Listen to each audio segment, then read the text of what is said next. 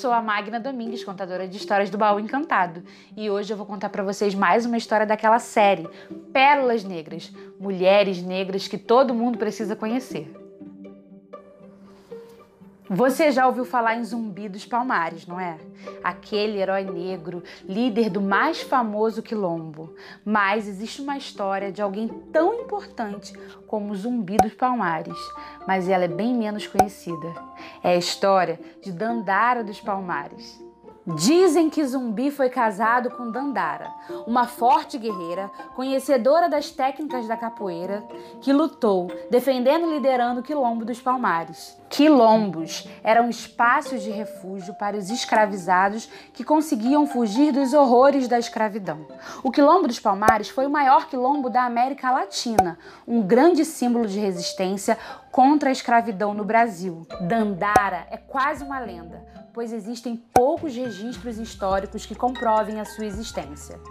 Não sabemos se ela nasceu na África ou se nasceu no Brasil, mas sabemos que ela era companheira de Zumbi e com ele teve três filhos. Esse casal se uniu para lutar. Dandara não era apenas mãe e esposa cuidadora. As batalhas lhe chamavam e despertavam o seu espírito corajoso, pois ela tinha um sonho de ver o seu povo todo livre. Ela era decidida e forte, disposta para guerrear. Não aceitava acordo com os senhores do racismo, que ofereciam terras em troca do fim das guerras. Liberdade para poucos não interessava. O quilombo existia e resistia para que todos pudessem ter liberdade um dia. Certa vez, Dandara sugeriu uma invasão na cidade do Recife. Até Zumbi ficava impressionado com a sua ousadia. Agora imaginem só, quantas ações os bravos guerreiros de Palmares não praticavam sob o comando de Dandara. Arrombavam senzala, queimavam plantações, tudo em defesa da liberdade do seu povo.